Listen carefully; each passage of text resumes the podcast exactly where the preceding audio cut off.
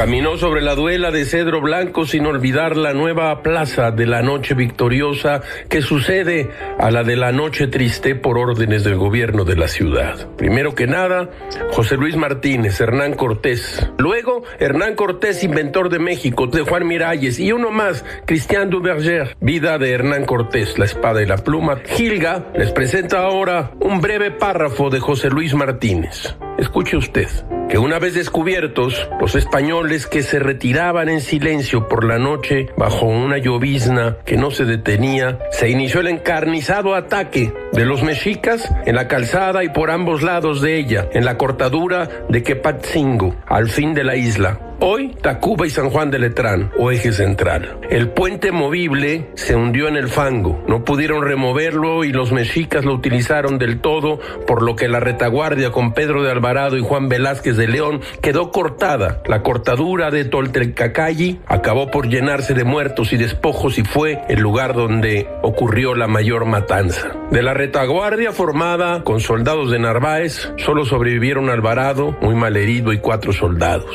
Más de 80 habían perecido, entre los que se contaban Juan Velázquez de León, Francisco Saucedo y Francisco de Morla. Cuando lo supo, a Cortés se le saltaron las lágrimas de los ojos, cuenta Bernal Díaz, para dar origen, dice José Luis Martínez, a la leyenda del llanto al pie de la huehuete de Popotla. Todo es muy raro, caracho, como diría Francisco de la Maza. A Cortés, como toda personalidad, no hay que elogiarlo sin más ni más, ni insultarlo sin menos ni menos. Hay que explicarlo.